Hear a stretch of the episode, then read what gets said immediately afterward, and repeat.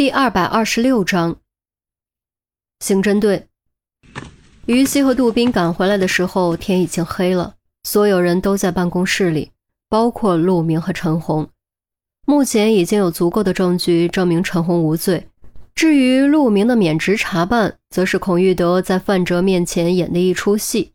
既然范哲已经伏法，戏自然不用再演下去。于西整个人都跟丢了魂似的。别人喊他都听不见，杜宾则连水都顾不上喝，就心急火燎地问是否已经追踪。孔局似乎并不紧张，也没有因为诱捕计划失败而懊恼惋惜，摇了摇头。天色已黑，路面追踪太危险，空中追踪难度太大，所以为了钟离的安全考虑，暂时没有决定追踪。这不行啊！以他的能耐，等他带着钟离消失，就真的找不着了。杜宾急得直上火，他不明白，明明严心爱刚走，他就上报了情况，为什么不追踪呢？错过了这次机会，想再抓，可就真的难如登天了。行了行了，别着急，我这不还没说完呢吗？孔玉德拍了拍杜宾的胳膊，让他坐下。其余人则都是一脸茫然，不知道孔玉德葫芦里究竟卖的什么药。于西和杜宾回来前，他们也不是没有追问，奈何孔玉德就是不肯透露。其实呢，计划的一些细节你们并不知道，只有我和钟离知道。孔玉德竟然笑了，众人面面相觑，尤其是韩淼和郑月两个最懵。两人一开始就被蒙在鼓里，直到现在也还满头雾水，只知道整个过程好像都是一场计谋。孔玉德接着说：“其实整个诱捕计划依然只是一个诱饵。钟离被捕后，已经对小丑男的身份有了初步判断。他凭借对严心爱的了解，判断出，即便严心爱亲自入瓮。”也一定会有所准备，想在仓库中抓住他几乎不可能。啊，不可能！为什么还要这么做？现在可好，人没抓到，自己都被带走了。杜宾又急了。唉，年轻人不要心急，听我把话说完。钟离判断出想在仓库中抓住他几乎不可能。所以将计划继续延伸了一步，故意在仓库中再演一出戏，佯装失败，被严心爱带走。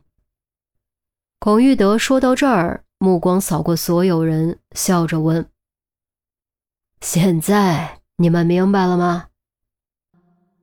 仓库中是演戏，佯装失败，故意被带走。”听到这些，杜宾顿时又懵了，于西却豁然抬头，眼中重新有了神采。钱宝贝和周丽君相视摇头，表示没有明白。陈红和陆明对计划了解不透彻，也没有立刻明白。最后率先反应过来的，竟然是于西。定位，于西一下子站了起来。孔玉德表示赞许。小于同志反应很快嘛。啊！和他密谈制定计划后，我就去上头弄了个胶囊芯片。由于功耗和体积限制，只能维持二十四个小时，并且每隔一小时才会发送一次信号。钟离一直持有那枚胶囊，他会自行判断情况，开启服用。这样，他被带走后，我们就可以通过信号对他进行定位。周丽君两眼放光，接口道：“他和严心爱在一起，只要对他进行定位，就等于对严心爱进行定位。”陈红也站了起来。不止如此，他的身份已经暴露，肯定需要同伙支援。只要定位他的位置，就有可能将他的同伙一网打尽。杜武斌也终于反应过来，目瞪口呆，不敢置信地问：“既然仓库中发生的一切都在钟离的预料之中？”那为什么不告诉我和玉溪？演戏嘛，不知情才能逼真。如果你们知情，可能就演不像了。对方那么聪明，万一看出破绽，不就前功尽弃了吗？孔玉德说完，走到于西面前，拍了拍于西的胳膊，让你受惊了。我知道这样子对你不公平，但一切为了大局，希望你能够理解。于西呆呆的站着。嘴角不停抽动，眼圈不知不觉又红了。孔爵，是钟离让你不告诉我们的吗？是我和他共同决定的。你对他有感情，只有让你不知情，你才能表现的最真实，才能让对方相信我们真的输了。抱歉啊。孔玉德叹了口气。也觉得这样利用感情不好，可他能怎么办呢？钟离能怎么办呢？对手太可怕了，任何破绽都可能导致满盘皆输。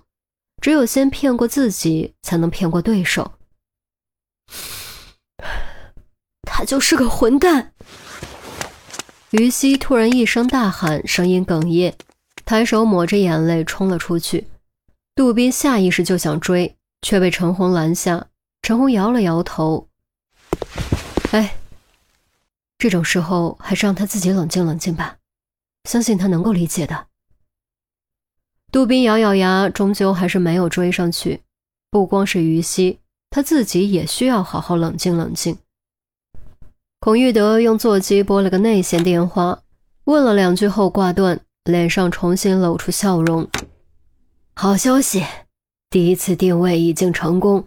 我们再等等，等两次定位不出变化，就轮到我们出击了。这一次，必须将小丑男及其团伙一锅端掉。是是。五小时六分三十五秒，换了两次车，左转六次，右转八次，反向一次。周围有风，有虫鸣，可能是野外，至少不是城区。钟离心中暗暗记下，虽然也许没有什么用，但这是他现在唯一能做的。严信爱带着钟离下车，脚下咯吱咯吱错落不齐，感觉是石头。隔着头罩有金属摩擦的嗡鸣声和回声。再往里走，脚下也出现了回声，地面变得平整，水滴落下的滴答声在寂静的黑暗中清晰可闻。洞穴。防空洞。钟离反应极快，心中却咯噔一下，脚步也蓦然僵住。严心爱敏锐察觉到了钟离的变化，笑着说：“不愧是我的钟离哥，这么快就猜到了。没错，这就是当年的那个地方。今天我们就在这里休息。”说完，严心爱终于摘下了钟离的头套，还顺势在钟离的唇上亲了一下。笑眯眯的，完全没有暴露身份、成为逃犯的紧迫感、危机感。你竟然将这里当成避难所？难道你忘了当年发生的事情吗？钟离质问，声音在长长的甬道中回荡，竟有几分诡异的感觉，仿佛黑暗深处有什么可怕的怪物正在被惊醒。